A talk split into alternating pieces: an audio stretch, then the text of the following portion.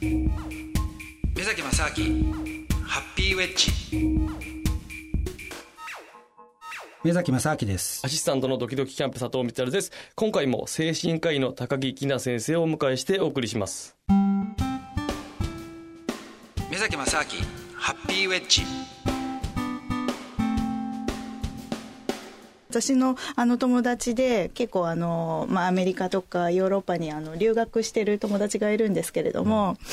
やっぱり日本人の特に女性はそのセックス感っていうのがすごく違うみたいで、うん、日本人の女性ってなんかこうおしとやかにしててこう奥ゆかしい感じが好ましいというような感覚があって、うん、まあ、その最中でもあんまり自分の希望とかしてほしいこととか、あまり言えないんですよね、うん、でもあの諸外国の女性はもうそういう自分のしてほしいことここをしてああしてバンバン言うんですって。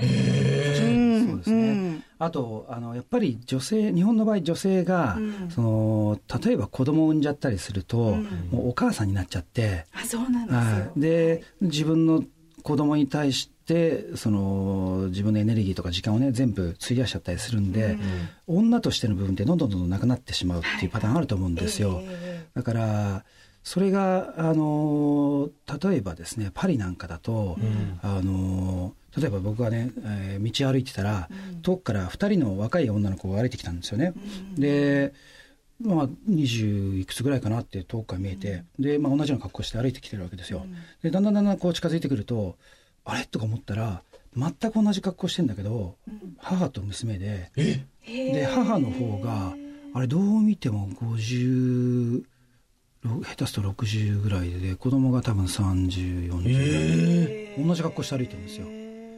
そのぐらいああこれはすごいなと思いましたよね。それ 何なんですか？ねその大きな違いいやだから女性がいつまでも女性であり続けようとするんですよね。海外の。まあ海外というか欧米。っていうのは特に。でそうすると女性が女性としてあり続けるからこそ当然それに対して男性も、うん、まあ、あのアトラクトされてね、うん、誘惑されたいっていうことはあると思うんですよね。うん、ただそれがその女性が女性としての、まあ、別に女性の問題だけじゃないと思うんですけど、まあ、男性も同じだと思うんですけども、だんだんそのある程度、ね、あの年食ってきて中年になってくると、そのオスの部分とかメスの部分っていうことをなんか忘れてしまってお父さんになっちゃったりとか、単なるそのなんなんていうんですかねあの太った物体みたいになってるでも確かに、本当に産後でセックスレスになる夫婦ってすごく多くて、うん、まあ、やっぱりあの子供を産んでしまうとその赤の他人だった人がなんかこう血がつながったような感じになっちゃうんですよね、ね子供を通じて、うん、それでなんかちょっと近親相関みたいな感じになってしまって、うん、もうできなくなっちゃったりですとか、ね、あとはあの体の構造で子供を産んだ直後にはあのすぐに子供ができないように性欲がこう抑えられるんですよね、うん、それホルモンの関係で。そう女性の場合は。はあ、うん、そうなんですね、うんそれで一定期間しないでいるとそのままずるずるなるほど、うん、しなくなってしまうっていうね、どういうきっかけでやってたかなみたいなね、うん、感じになったりするしますもんね、でもねだからこそ意外とまあちょっとまたいつもの話単語の話に持ってきてちょっと申し訳ないと思うんですけども、アルゼンチン単語やってるんですけどもね、アルゼンチン単語のに日本人の女性で、まあ、日本人の女性だけじゃないんですけどね女性でハマってる年齢層っていうのが、やっぱりね405060とかそのぐらいの人が多いんですよ。でこれは僕の勝手なあのー、まあなんですか推測なんですけれども、はい、結局今まで女性としての扱いもされてなくて、うん、その自分にとって女性としてあんまり意識してなかった人たちが、うん、単語を踊る時っていうのは完全にねメスに戻るわけですよ。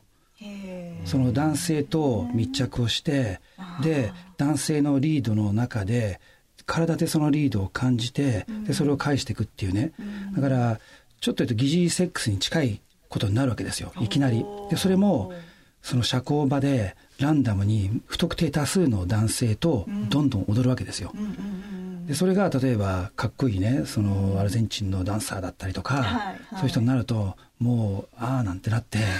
でどんどん単語にはまっていくっていうことがあると思うんで結局その年齢が例えばね70になっても80になっても、当然そのオスとかメスの部分ってあるわけじゃないですか、ありますあります、はい、でもそれをなんか社会的に否定されちゃうことによって、どんどん抑圧されちゃうから、多分日本ってそういった部分がなくなるのかなって気がするんですけどね。うん、私あの認知症の患者さんもねよく見てまして、あの一時期あの老人ホームにもあの、勤務してたことがあるんですけれども、もうその80代以上の男性で、もう本当に認知症が進んでしまって、もう右も左もわからないぐらいの感じになってしまった患者さんがですね、やっぱりオスの部分があるんですね。女性の患者さんのお尻触ったりとか、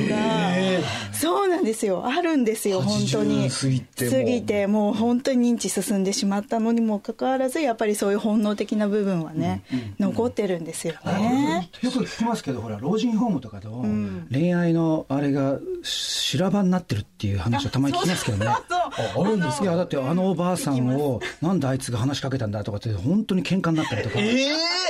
いやあるらしいですよ本当じおじいさん同士での熾烈な戦いとか。思春期みたいななんなんていうか。いやもうなんか幼稚園に戻るみたいな。へえ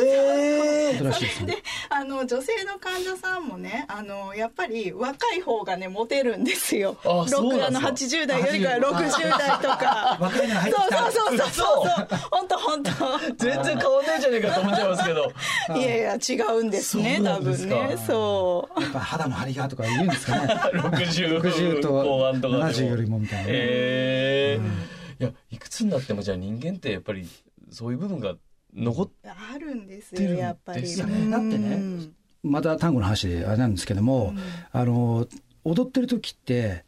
女性の顔が要するに自分の顔と接着してるから見えないんですよ。だからその人が、えー、どういう年齢かっていうのも実際わかんないんですよね。踊ってる瞬間は。その体の動きだけだから。そうするといくらその若くて綺麗な人と踊っても踊ってる時っていうのはそれは分かんないから、その年齢が結構年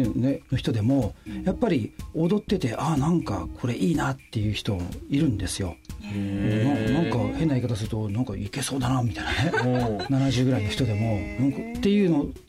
人がいたり本当に20代でねすごく若くて綺麗な女の子とかでも踊ってていやもう踊りたくないやっていう人もやっぱ当然いるんですよね。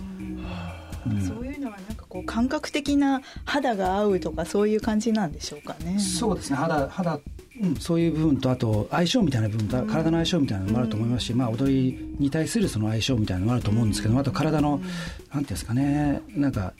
うんまあ、肉体の相性みたいなものなのかもしれないですけどもね。はい、